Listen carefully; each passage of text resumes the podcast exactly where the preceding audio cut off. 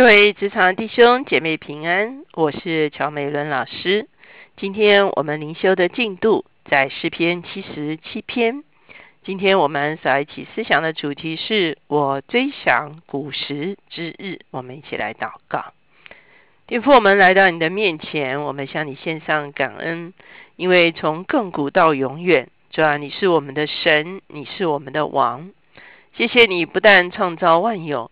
而且你介入了人类的历史，也介入了我们个人生命的历史。主我们谢谢你，当我们思想你过往所成就的奇事的时候，主我们就知道，无论目前我们遇见什么样的困境，我们所求告的是同一位主，就来坚定我们的信心，让我们来支取你宝贵的恩典。谢谢主垂听我们的祷告，靠耶稣的名，阿门。今天的诗篇七十七篇呢，同样也是亚萨的诗歌。我们看见从第三卷七十三篇开始，哈，一直以来呢，一直到八十三篇的时候呢，都是亚萨的诗歌。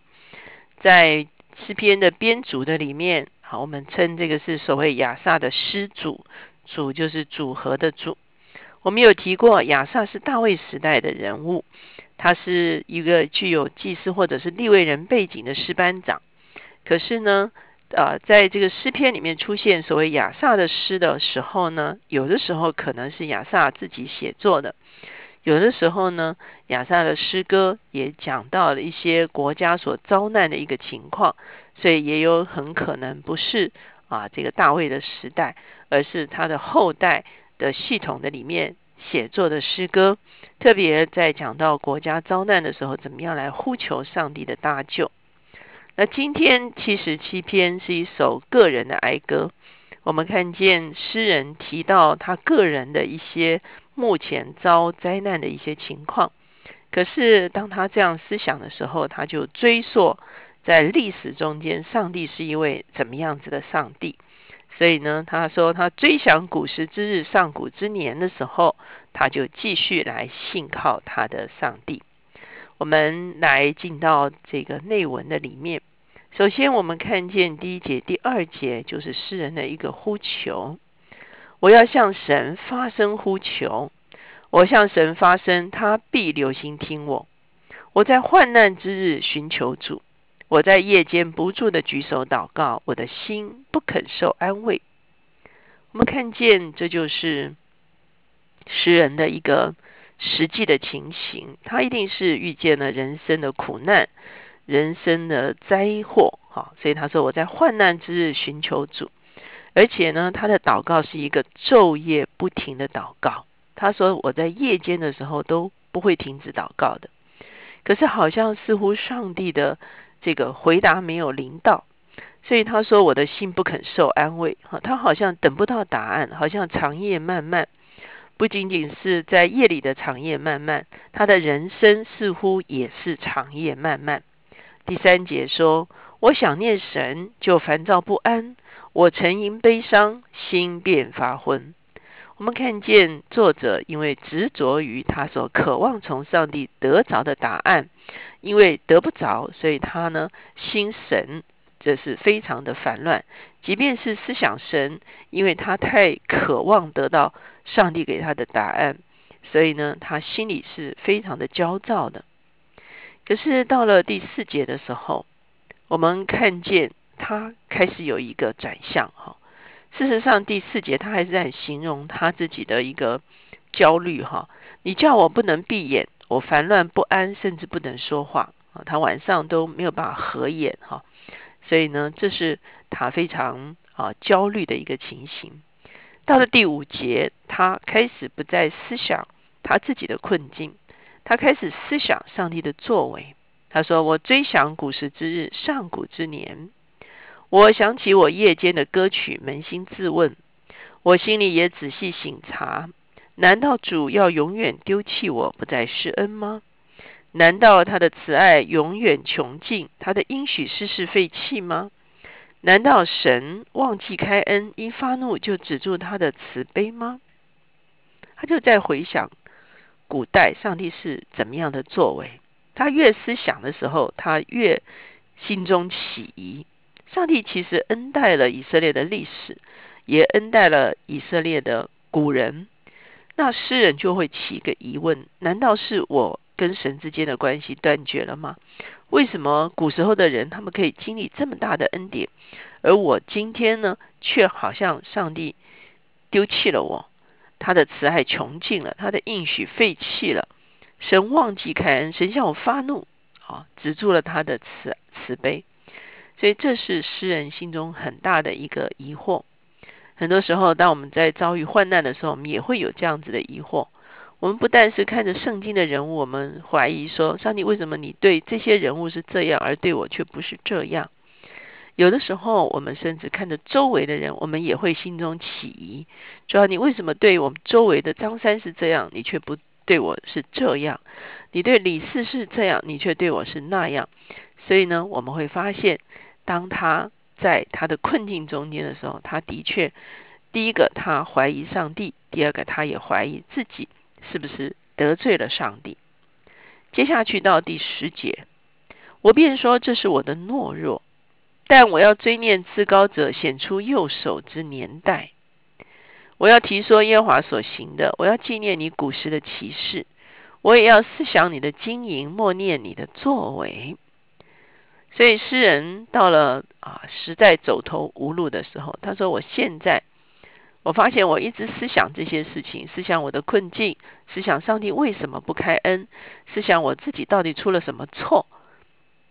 思想这些之后，他说这是我的懦弱哈，因为我非常的软弱，我越思想越软弱哈，越思想越跌倒。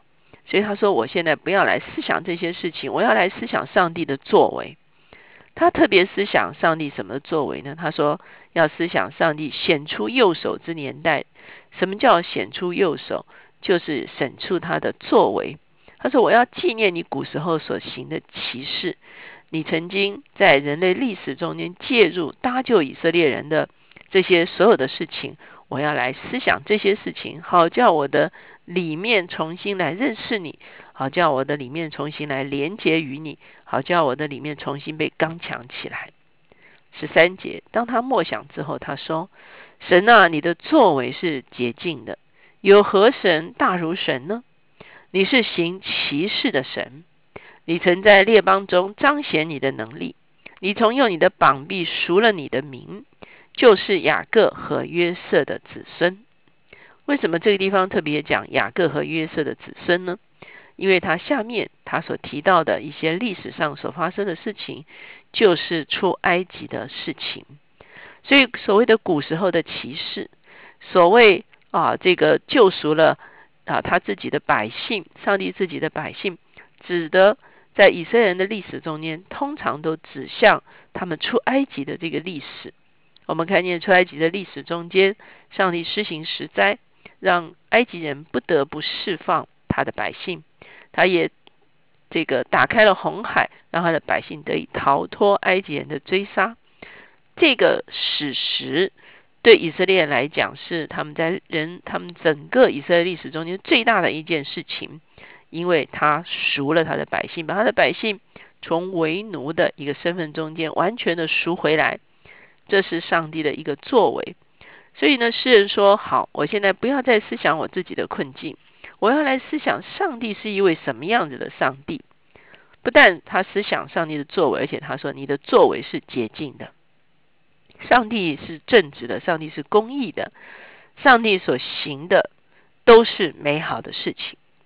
接下去我们看见十六节，神啊，诸水见你一见就惊惶，深渊眼都颤抖，云中倒出水来，天空发出响声，你的剑也飞行四方。你的雷声在旋风中，电光照亮世界，大地颤抖震动。你的道在海中，你的路在大水中，你的脚中无人知道。他不但形容大自然的这个啊倾盆大雨，或者是雷电交加，来思想上帝的作为、上帝的威严。同时呢，他也再一次讲到神的道路在海中，在水中。就是提到啊，这个出埃及过红海的这个场景，他深信上帝是在大自然界中间掌权的一位，同样，上帝也是在历史中间掌权的一位。所以，上帝怎么样介入在过往的历史中间？今天，上帝也同样会介入在世人自己的人生的处境的中间。第二十节，我们会看见他用了一个非常可以说是让人得到安慰的话来说：“你曾借摩西和亚伦的手引导你的百姓，好像羊群一般。”我们看见在诗篇的里面，或者是在整本圣经的里面，常常将上帝描述成为牧者。上帝是一个眷顾群羊的牧者。无论是在诗篇二十三篇，我们看见大卫说：“上帝是我个人的牧者。”或者是在以西结书三十四章，上帝说他要亲自来做以色列的啊这个这个这个牧者。所以我们会看见，无论是个人的，无论是集体的，上帝都是他们的牧者。牧者负责什么呢？牧者负责供应，啊，牧者负责引导，牧者负责保护。更他更更清楚的说，上帝借着谁的手来完成这个牧养的工作呢？他说是借着摩西和亚伦的手，也就是当时候上帝为他们兴起了领袖来引导以色列人。所以他知道上帝没有丢弃他的百姓。诗人思想了上帝的客观的作为的时候，他就不再活在自己主观的经验的里面。如果我们翻看这个约伯记的时候，我们会发现约伯也有相同的经历。当约伯跟上帝啊，这个可以说是争论不休的时候，我们会发现他会在自己的苦难中间好像找不着出路。可是他一旦抬起头来看见上帝的作为，看见上帝在自然界的作为，上帝在创造中的作为，上帝在历史中的作为的时候，他重新对焦在上帝的真实的属性上面的时候，他就即便暂时没有脱离苦境，他都知道他已经与这位永恒的上帝产生了一个不可以动摇的联系。我们一起来祷告。亲爱的主，我们来到你的面前，我们向你献上感恩。很多时候，我们是从我们主观的经验来认识你，主要这也是宝贵的。然后很多时候，我们在主观经验不足的时候，我们就会对你起疑惑。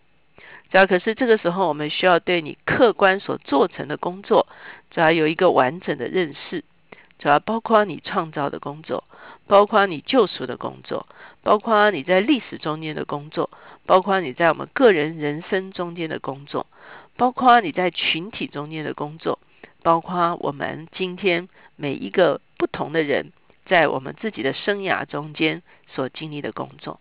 只要当我们来经来思想你客观的工作。而不仅仅是我们主观的经验的时候，所以我们就更丰富的来认识你。主我们在认识的你的里面来敬拜你，我们在认识你你的里面来歌颂你。我们跨越了我们自己的生命的困境，我们跨越了我们生命的哦，主要无解。我们跨越了我们生命的黑夜，主要我们就是来敬拜你的时候，我们知道我们就十分的稳妥，因为我们已经与永恒的上帝建立了一个不能够动摇的关系。只要你何时搭救我们，只要你以何种方式搭救我们，我们都不再焦虑。我们深深相信，只要你是搭救我们的主，你是我们永远的牧人。谢谢主垂听我们的祷告，靠耶稣的名。阿门，我相信我们跟诗人一样，我们有的时候是在客观的经验中来经历我们的主，这就是很真实的。可是很多时候，我们也需要客观的从圣经里面，从别人的遭遇的里面，从上帝所做成的创造与救赎的工作的里面，来完整的认识他。因为我们的经验是有所不足的，我们必须客观的承认，上帝就是这样一位上帝。以至于我们会进入一个真实的主观的经验的里面，求神帮助我们能够跨越我们主观的经历，先来客观的认识他。这个时候，我们就可以真正的来经历他。